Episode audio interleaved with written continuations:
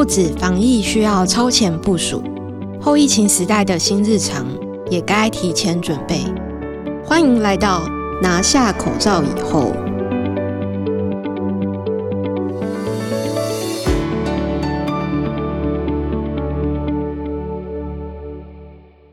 各位听众，大家好，欢迎收听由静好听与台大风险中心共同制作播出的《后疫情时代拿下口罩以后》。我是主持人台大风险中心的陈贝球。谈到 COVID-19 的疫情冲击，最直接的一定是第一线的医护人员。我们完全可以想象，他们在疫情之中一定是受到极大的压力，除了要承受疾病的未知风险以外，甚至有听过就是受到一些外界的歧视或害怕的眼光。我们今天邀请到台北市医师职业工会秘书长廖玉文，请他来跟我们分享第一线医护人员的实际故事。Hello，玉文。Hello，贝球。其实很多人都会误以为我是医师，然后我每次都要跟大家讲说：“嗯，大家好，我是医师工会的秘书长，但我不是医师哦，我是被一群医师找来协助他们争取劳动权益的专职人员。”但是你本身也是公卫背景的，对，我以前在大学念的科系是公共卫生学系，然后从辅大毕业的前一年开始，那就陆陆续续的想说，为了医疗环境的改革，付出可以选择的方式其实有蛮多种，但是争取医护人员劳动权益是一个我觉得最有兴趣的部分，所以在毕业之后就投身到这个争取医疗人员劳动权益这一块来。那你一定认识很多医护人员，有没有跟你抱怨说这次 COVID-19 他们就觉得压力很大或者什么的？有，等一下会跟大家分享那个防疫期间他们薪资和津贴的这种各种心酸，都是你帮他们争取的重点项目吗？对，没有错，因为。其实说实在的，就是这一场疫情真的来了又急又快，然后非常突然的情形之下，其实一时之间医护人员也会觉得说，那就是加班当然是在所不惜，然后努力的工作，然后捍卫病人的安全和健康，然后不要发生像以前 SARS 时期一样的这种封院事件或是群聚感染，所以非常多医护人员是非常的努力，不过他们心里面也是有在期待说，哎，我这么努力的工工作，然后加班了那么多，那我是不是应该要有相应的这个报酬？就是劳权应该是要平等的。虽然我觉得这次疫情其实医护人员付出蛮多，然后大家好像也蛮感谢医护人员，就看到哦，咖啡店有一些什么医护人员折扣啊，或者什么什么。但是其实，在新闻上也是有听说，就是比如说，其实实际上他们是对医护人员有点害怕的，比如说外送他其实是不送医院的。或是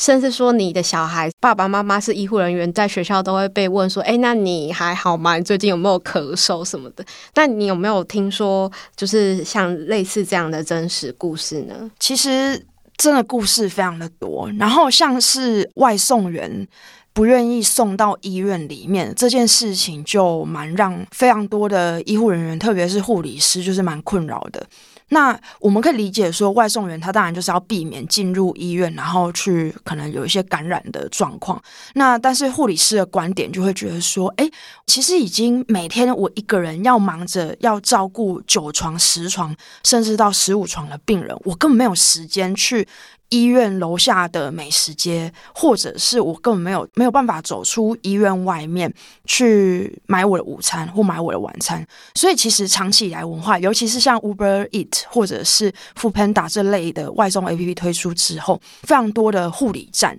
他们就是会诶时间一到，那大家就是订外送，然后可能就是订蒸奶啊，或是订这种就是便于食用的食物，然后他们赶快快速的吃完之后，然后回到工作岗位上面，所以。其实不只是新闻，我们也我们的医师朋友也认识蛮多护理师，就是自己就面临到这样子的情形。那在这边就跟大家分享一个，就是我们之前有一位是在北部某医学中心服务的这个护理师，那他因为想说。想要到机场检疫的这个环境工作，然后去试试看，所以后来呢，他就是辞掉了工作之后，毅然决然的投入这个机场检疫相关护理师的工作。天啊，他怎么那么有勇气？对，因为其实他就是抱持着一个想说，要在这一场疫情里面学到更多新的有关防疫的护理技术也好啊，或者是说相关的检疫作业流程也好。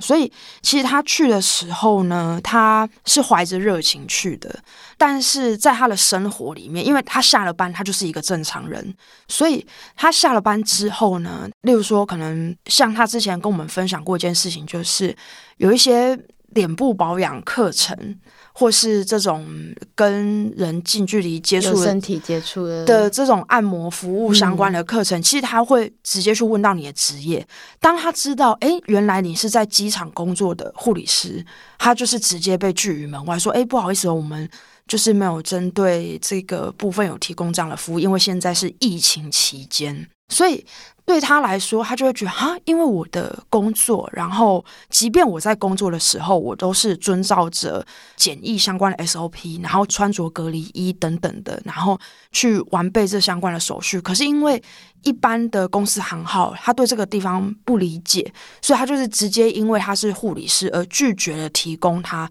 这样子的服务，就变成他们反而变成。排除的对象，对，没有错。那甚至我们其实有听到说，有护理师妈妈。那通常有一些医院是这样，规模大的医院，他自己就配备幼儿园，或者是说附设幼儿园，去让这些医护人员的小朋友就读。可是如果是一些比较小规模的医疗机构，其实他都没有这种附设幼儿园的福利。那就会变成说，这些护理师妈妈，他们的小孩在一般的幼儿园上课的过程里面，或是到学校就学的过程里面，会被其他小朋友的家长询问到啊，或者是说被这个课堂的老师询问到。那接着非常多小朋友不理解就算了，可能还会有一些家长，或是还会有一些其他的老师，就是说，哎，那妈妈是这个医护人员啊，会不会有可能有一些感染的风险啊，等等的，这样子就是会。间接的让护理人员的小孩，还有这个护理师妈妈，或甚至是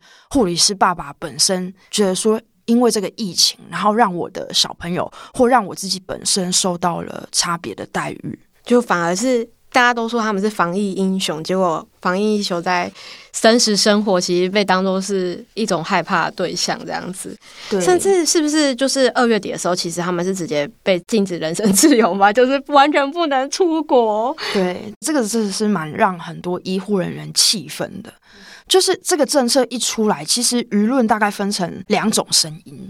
有一些非医护人员，例如说可能一般民众啊等等的，那他们就会觉得说，诶，其实这个是等于说保障人民就医权利的一部分，他们会认为说这样子的政策避免我们的医护人员去增加感染的风险，所以非常多的民众其实是算是蛮支持的。可是对医护人员本身来讲，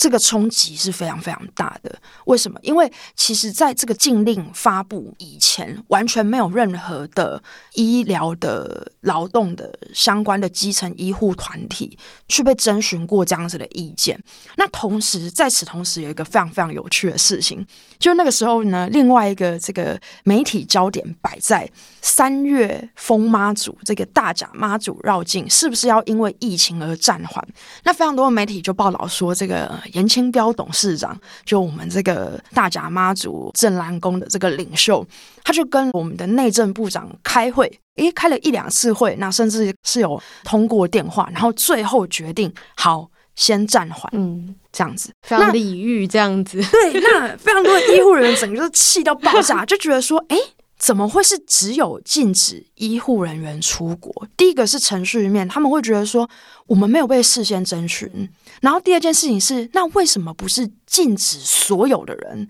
或者是？那个禁止的范围怎么能只限定在医护人员？难道其他的行业就没有这相关的风险吗？这样子。那第三个就是说，大家会很担心说，这个跟医院之间的这个劳资关系，或者是说管理的关系，会变得越来越加的严峻。因为在这个医护人员出国禁令发布的同时，陈时中指挥官或者我们说是卫福部的这整个防疫中心，也授权给医院的管理阶层，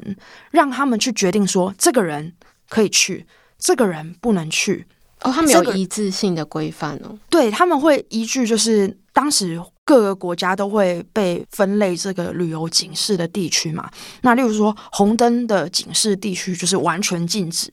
那如果是橘色灯号或是黄色灯号这种比较二级或是一级的旅游警示区域的话，那就交由医院的管理阶层来作为准驳你能去或不能去的一个裁量的单位。那非常多的这个医护人员其实心里面是很担心的，他们可以理解，可是他们非常非常担心的一点是医院。凭据着什么法律依据来决定我休假的时候到底要去哪里？那会不会有可能，当我今天其实只是要去规划一个离岛，可能例如说绿岛啊、小琉球啊这类的行程，那我都要跟我的主管做十分详细的报备，才有可能成行。所以，对工作压力高、压力高张度的医护人员又。突然知道这个政策的时候，其实社群媒体网站上面是一面倒的气氛，靠背叉叉都会爆炸，完全一个大爆炸。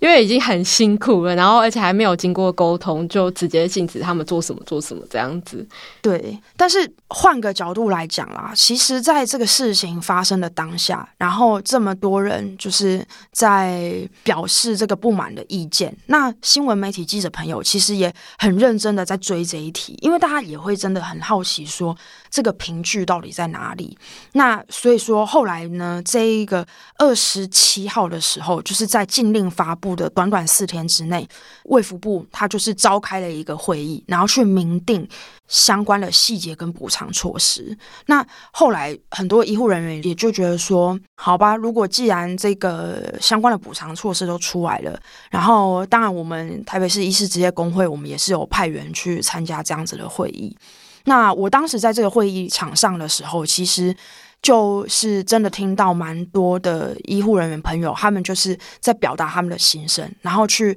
把他们各种担忧讲出来。后来制定出来的这个。禁令的期间就是到六月三十号，然后六月三十号过了之后，七月一号也解除了这样子的禁令，所以对于很多医护人员朋友来讲，也觉得说，好吧，算是有补偿到。然后如果说希望未来不要有这样子的疫情，可是如果下次再有这样子的紧急时刻的时候，其实最好的做法应该是先找相关的利害关系人、基层的医护团体去出席这样子政策制定的会议。应该要有一个充分的沟通，对不对？但是听说补贴是比 SARS 的时候还要差，是不是？呃，如果是防疫津贴的部分的话，因为如果要讲比较差的话，以现在来讲，已经是一样的。嗯，现在就是七八月这个时候，可是呢，当这个医护防疫津贴这个办法很有趣，在四月的时候颁布。那我们都知道说，其实。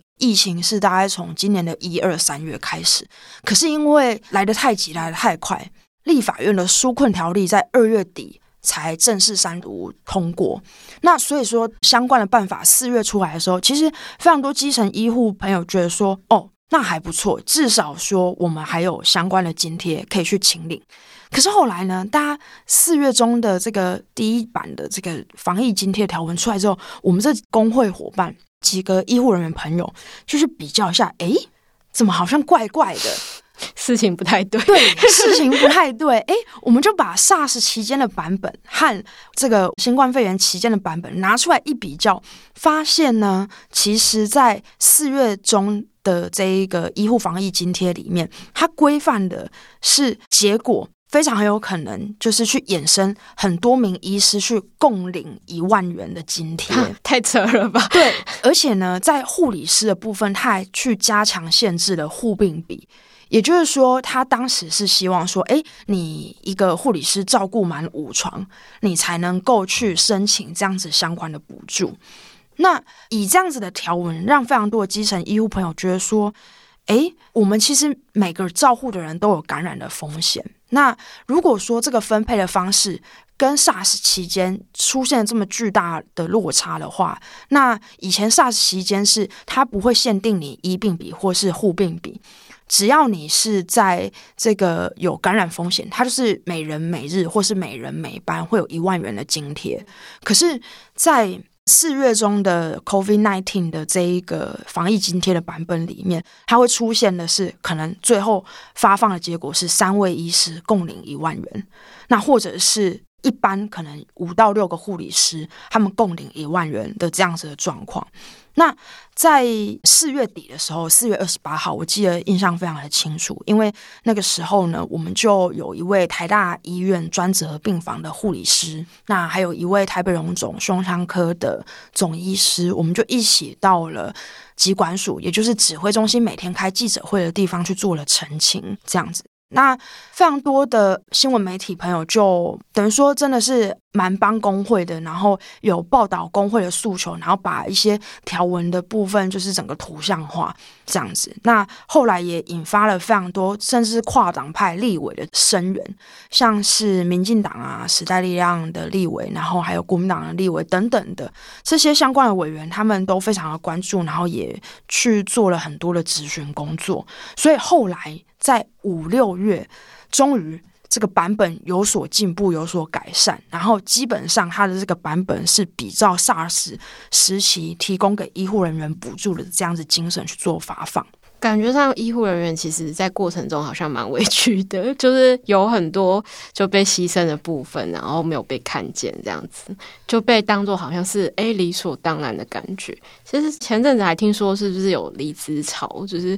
大家压力太大了，这样撑不下去。我觉得离职潮的部分呢，应该说一直都有。特别是护理人员，因为这个工作压力真的对，因为实际上真的工作压力非常的大。你照顾一床病人，你面对的不仅仅只有病人，你还要去面对他的病人家属。当今天这个病人的病人家属 A 和病人家属 B 家庭失和，然后闹纠纷的时候，嗯、甚至还有一定程度的会去影响到护理人员在工作的现场。所以说，在这个离职潮部分，我记得印象非常深刻，是今年三月初的时候，那爆发出台北市立联合医院的护理师要集体请辞，但是后来其实数据的后续的公布发现说，没有到那么大幅度，还是他们最后没有集体请辞，还是走不掉。详细的原因我自己不是很理解，嗯、但是。我们可以理解说，这个离职潮不是只是因为这个肺炎期间的高压力，高压力的这个防疫期间可能只是最后一根稻草，但是前期有关于本来的护病比，或甚至是护理人员的薪资和加班的工时，在承平时期就已经压力蛮大的。那一直到疫情期间，才会有更多的人去关注、去了解，然后去等于说。放大这个消息，然后让更多人看见，所以这样子离职潮新闻反过头来，我觉得大家可以去另外的思索事情是：那现在疫情趋缓期间，有没有更多的护理人员愿意投入职场，或者是说他们会希望说后续的这个环境的部分要怎么样去改革？我觉得是现在疫情之后，我们可以来一起想办法的地方。对，因为好像因为疫情关系，所以他们被比较关注这样子，因为是很重要的一员。没错。那现在疫情比较稳定之后，他们有比较轻松吗？还是？还是一样，工作压力很大呢。其实有一个非常有趣的地方，就是呢，如果以医师来看，因为我们刚刚讲了很多护理师嘛，我们就讲医师好了。因为我每个月都会跟我们非常多来自各种不同医院的医师开会，那他们就会聊一下他们的工作状况嘛。分成两个部分，第一个就是诊所医师，这样诊所医师的部分，他们基本上是一片哀嚎。为什么？但是他们又。带着有一点庆幸的心情哀嚎，为什么？因为呢，疫情期间大家不敢去医疗院所。哦，对。那非常多的这个小型的诊所，其实它的营运除了依靠健保点值以外，它还有依靠一个非常大的事情，就是民众要来就诊，他才有可能去跟健保申请相关的点数。现在疫情期间二三月的时候，然后病人都不愿意来诊所看病了，然后。或者是说，他们定期性的这些回诊都不敢来做了，所以非常多的医师的收入是整个大幅锐减。那如果镜头换来这个大医院里面，大医院里面就呈现两种，因为我们知道说，一间大医院里面，它除了有门诊部以外，它还有急诊，那它还有病房。那因为疫情的期间呢，急诊变成一个筛检的一个重症，也就是说，很多的这个病人，他们第一个他们不敢去看门诊，那第二件事情是呢，医院的这个出入受到严格的管制，所以你一定要到发烧筛检站或者是急诊单位，你去做相关进行的体温量测等等的部分。那对于急诊的同仁来讲，这整个工作量就是大暴增。嗯，然后呢，病房的工作呢也是一样。就是处于一个暴增的阶段，为什么？因为要量体温啊，然后要定期的去做相关更严谨的记录等等的。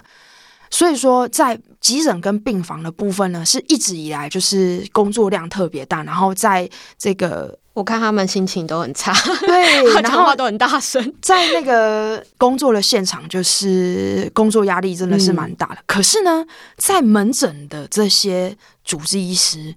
那他们。也同样的跟诊所医师一样，面临到一个问题，就是病人不敢来回诊。嗯，你慢性病的状况，或者是说这个可能跟脑神经有关的慢性疾病啊，嗯、或者是说跟你的新陈代谢有关的慢性疾病的这些病人呢，通通不敢回来医院定期回诊。对，所以在疫情趋缓的四五月。突然出现了许多报复性回诊，所以不只是报复性旅游，还有报复性。没错，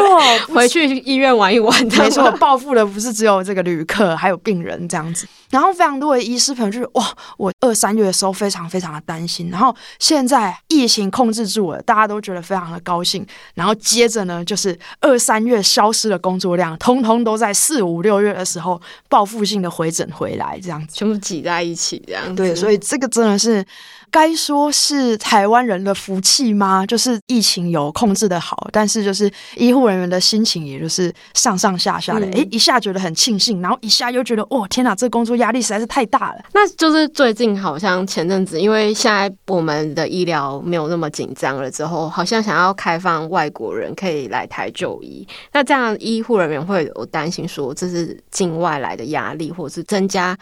感染的几率吗？对，其实我们工会理事长啊，在那个七月底七月三十号的时候，他写过一个《苹果日报》的投书。那他大概就是在有一点怀疑说，放行外国人来台就医，现在是好的时机吗？那主要的论点就在于说，可以开放，只是一定要现在吗？这样，因为在疫情期间呢，其实这半年以来，非常多的国际媒体对于台湾的医疗跟台湾的防疫的这个相关的成果是赞誉有加，所以。台湾已经是一个被很多国家就是熟知，说这里的医疗水准相当不错的。那开放的政策呢，其实就像我刚刚前面所提到的，急诊病房的工作同仁，他们本来的工作就已经很多了，压力就已经很大了，甚至还传出很多被禁止休假的这个职场潜规则相关的状况。那如果开放了之后，如果没有去针对每一个开放的国家人数、疾病的种类去做出相当的限制的话，会不会有蜂拥而至的现象？是很多医护人员心里面所担心的。那我们会觉得说，如果在疫情得到控制，特别是在很多国家、很多州的这个疫情也得到相当控制，然后已经有一些初步的疫苗或解方出来之后，再去进行相关的开放，这个才是一个比较。稳妥的做法，这样子，所以那个时候就是大家都很担心啦。不过，因为后来也有这个医药记者、媒体朋友去做相关的报道，说其实现在开放的案例就是甚至是八到十几位。所以以整个台湾的状况来讲，那卫福部他们会去事先跟医院做好评估跟联系。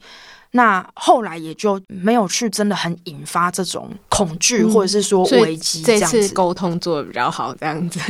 嗯，我们会觉得说，其实一直以来指挥中心每天开记者会这样子，其实真的有达到一个社会沟通的效果。那只是说有没有实际的去医护现场？其实我觉得这就是我们双方都要在学习的地方。嗯、因为很多的基层医护人员朋友，其实他每天都忙着工作，他没有太多的时间去关心公共事务，然后他更没有很多的心力去参与这样子。那在台湾里面，其实还蛮有趣的一个现象是，基层医护的这个医院的企业工会，劳工的工不是阿公的工，这样一定要强调一下。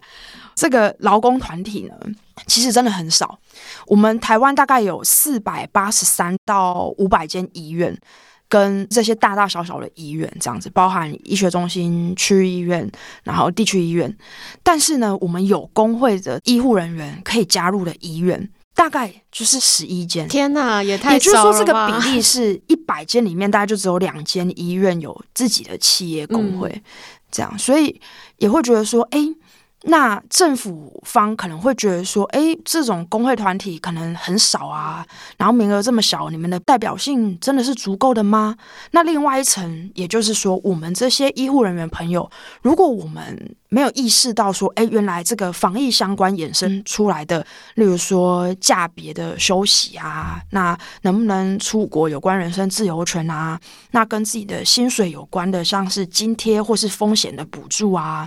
这些其实都跟劳动权益有关，所以医护人员朋友，可能我们自己也要去反思，说，就是以工会的形式，或者是说以一个基层团体的形式，应该要再怎么做，才能让政府单位意识到说要跟我们沟通，这样子政策形成到。最后执行的过程里面，才会避免掉非常多的纷争，这样子。所以你们要开分店啊，要 靠你们了。开分店太困难了，对。但是还是从头开始，好好的努力，这样子。对啊，有开始就是慢慢大家会来讨论这样子，没错。其实谈到医疗人员的权利，大家就会想到健保制度，然后应该社会大众都蛮喜欢健保，可是我还蛮常看到靠背叉叉在，就是医疗人员都会觉得 健保是在压榨他们的一种制度或者什么的，为什么他们会有这么大的反弹，或是他们不满的地方在哪里啊？我觉得先讲平常的时期好了，嗯、就是。其实呢，我们的医学教育就是在一个医师他在校园学习养成的过程里面，还有很多的护理师、那药师、医检师等等这些医师人员，其实他们在这个养成的过程里面，专业训练的过程里面，他们都是着重于病人如何治疗好这样子相关的技术。嗯，所以对于很多的健康经济学，然后对于非常多的公共卫生相关的政策跟概念。其实占他们整个学习的生涯跟技术养成生涯里面一个非常非常小的一部分。嗯、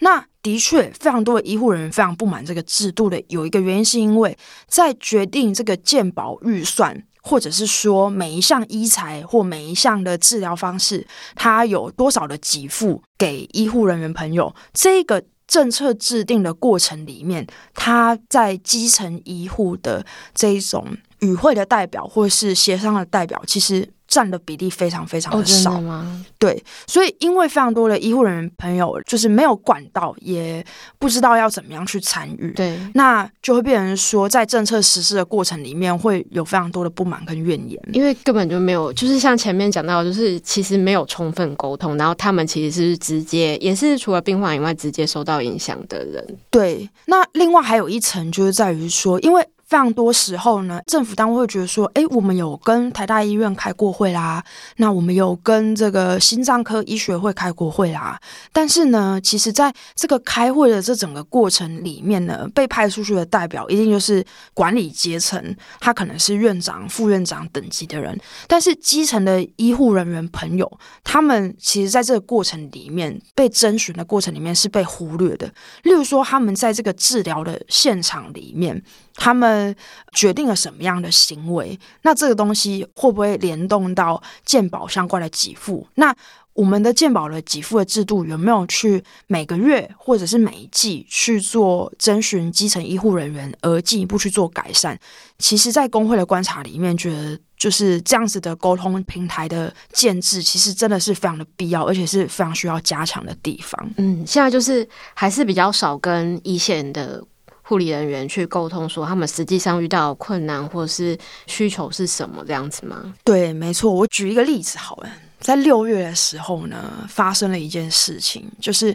健保署召开了一个记者会，那内容大概就是讲说，接下来呢，这个医材。什么是医材呢？就是例如说放在你的眼睛里面这个人工水晶体，那或者是在你的这个心脏里面装的这个支架，类似这种医材呢，它接下来会有一个自付差额上限。简而言之，它就是要去进一步的规范它的这个自费项目的医材，它要怎么样去进一步做管理，它有一些管理的措施。哦，就是你要加多一点钱，它也不行这样子吗？很多人会这样理解，但是他解释起来有点复杂。总而言之呢，我们要讲的事情是，像这种跟医护人员朋友，他们实际上会去跟民众实施医疗行为，这个息息相关的医财政策，其实那个时候就是突然大家诶。奇怪，这规定怎么跑出来了？嗯，怎么会这样子？就是很多的医界朋友就会觉得说，哎，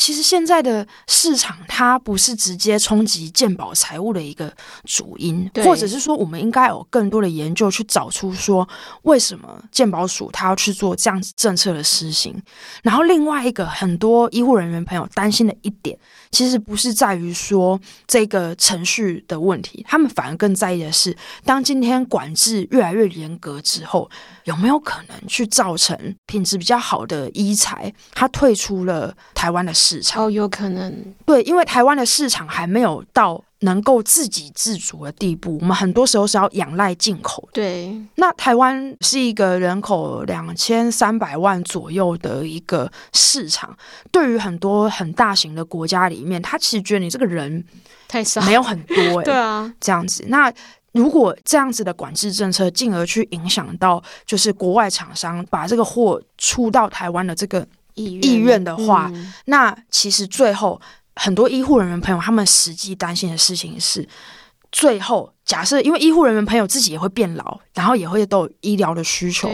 那他们就会觉得说，那以后我老了，我会不会用到不好的医材？很多、哦、因为自己在做，然后都很了解，然后就很怕这样子。没错，没错。所以当时有很多的担心是这个样子。哦，就是担心说，其实比较好的医材他们会退出。其实之前蛮多，因为健保给付的关系，然后很多药物或者是医材就真的就退出台湾市场了。对啊，所以那个时候大概是几乎不分科别，内科系统的医师、外科系统的医师，在大医院工作的，然后在小诊所上班的这些医师，通通都跑出来反对。然后甚至那个时候还有发动大概五六千人的这种大型的医师的联署活动。所以那个时候就是真的这个非常的震惊，然后最后在六月十三号的时候，陈时中部长就说：“好，我来开一个会议，这样子，今天大家有话好好讲，这样子，那我们基层医护团体好邀请来，然后呢，这个医院管理资方好邀请来，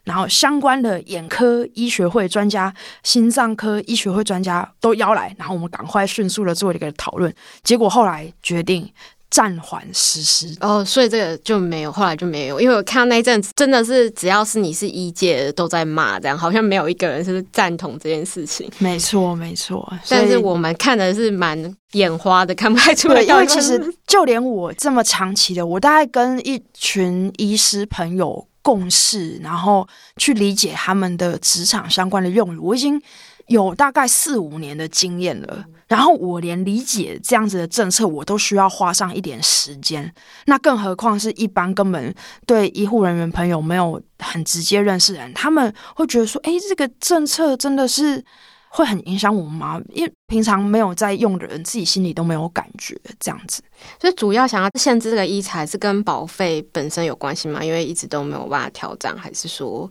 想要调涨，可能民众就会有非常大的反弹？其实这个自费医材的这个事件呢，跟调涨保费，它其实是没有非常非常直接相关，但是它是在差不多的时期，然后同时被媒体关注的部分。那调涨保费的这个阶段呢，其实就是因为之前有过一个评估的报告，就在讲说，哎，健保要破产了，健保二零二六年就要破产了之类的这样子的报道。如果是以那一份财务评估的报告，是真的很有可能。所以当时其实陈时中部长就希望说，哎，我们可以来开始研讨调涨保费的事情。那调涨保费这件事情，它牵涉到这个很多执政党的一个敏感神经，因为调涨保费一定会引起民众跟雇主的反弹，会觉得说我要交给。国家的钱变多了，好像把税收提高的感觉。对，有一点类似这种感觉。然后大家就会觉得说啊，我平常薪水也没有说调升很多，然后怎么我的支出好像要变多了这样子。所以说，我觉得这个部分真的是一个很大挑战。非常多的医护人员朋友，他们是说，哎，你去国外，你看一个，我们举肺炎这个例子好了，嗯，我们呢住这个防疫旅馆呢，然后做相关的诊疗，我们最后。完好的把一个确诊的人，然后治疗好，送他出院，他不过就是花几千块。Okay. 可是他在美国，他收到的账单是六十万，天哪，是八十万。在非常多的国家，哇，天哪，这简直是台湾的状况。对，台湾的状况简直就是不可思议。那。这样子的健保制度也让台湾在这个今年二月的一个世界排名的期刊资料库里面排名到世界第一哦，真的哦，真的真的，这是一个确实发生的事情。这样子，他们的排名是到世界第一的。可是，对于非常多医护人员朋友来讲，他们会觉得说，哎，你适当的去调升，然后让这整个健保的财务稳定，这才是一个长远来讲对于整个医疗环境。比较好的一个做法，不然很多医护人员朋友会觉得说，哎，是不是太多民众觉得看医生没有很贵？嗯，所以就是不断的去做很多 doctor shopping 的动作，例如说我今天到这个诊所，明天到那个医院，然后后天又到了这一个某某的这个医疗机构去看同样的病。嗯、对，就是很多医护人员的朋友担心是这个样子，因为我们真的看医生是太方便，看很多老人家都当去就是怎么说旅游的感觉这样。样子，所以我们会觉得说，健保的保费的调涨，第一个当然是工会的态度是觉得说，哎，当然是支持调涨，可是我们调涨的项目可能应该要优先使用在哪些地方？那这个部分就是必须要在事前做一个充分的沟通跟讨论。那我觉得，身为工会团体，因为前面刚刚分享的很多。就是感觉好像都在跟政府抗争啊，说医护人员很累啊，然后医护人员都这个被禁休假很辛苦，然后津贴太少。可是反过头来，我们去想说，在调整保费的这一题，有可能我们这些医护人员的基层的组织工会，我们会是一个。负担一些社会沟通的一个任务，对，一个角色，一个任务，然后去告诉我们的民众朋友说，为什么我们今天这个政策要这样推行？为的不是只有说一定要贪你这些钱，而是说整体的财务经营的状况跟很多医疗行为的状况，它是跟健保的给付去有所联动的。对，这样子。因为其实我看到公益制度的国家，每个国家其实都面临这个问题，就是财务几乎都快要撑不下去了这样。但是很不一样的是，比如说像英国，他们就是会非常严格的一关一关的限制，就比如说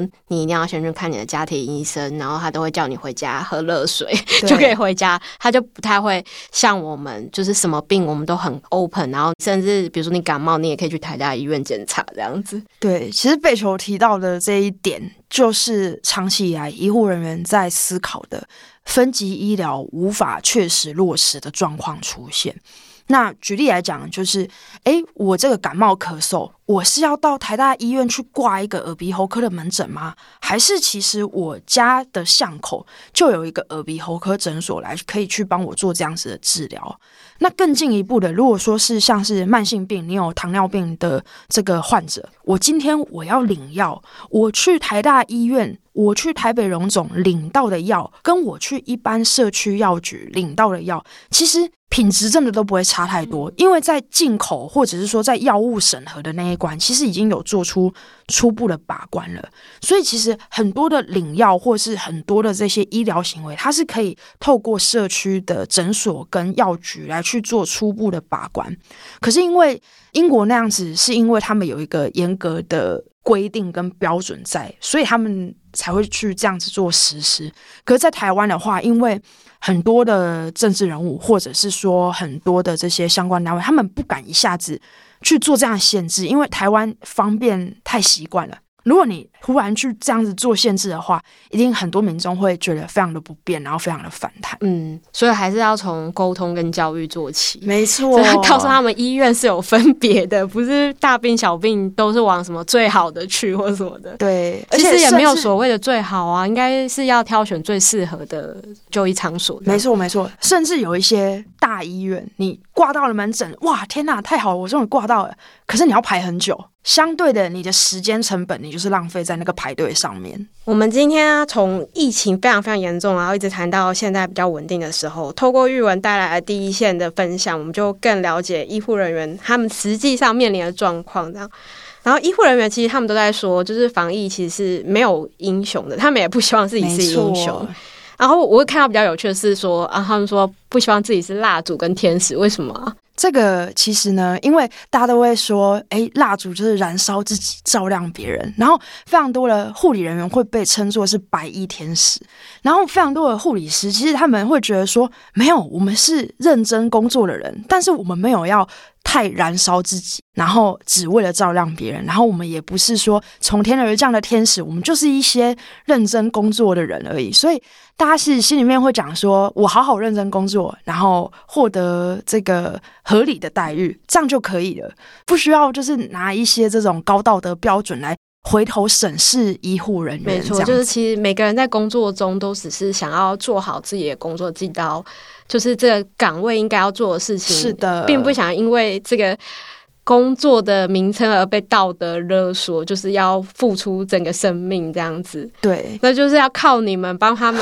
争取，台北医师职业工会帮他们争取到。其实每个人就只是希望说有平等跟合理的对待，不是想要太。多的东西，这是很基本的东西，这样子。其实我们的医护人员都真的非常的勾引，非常的辛苦，这样子。然后在这整个疫情期间呢，为大家真的付出了很多。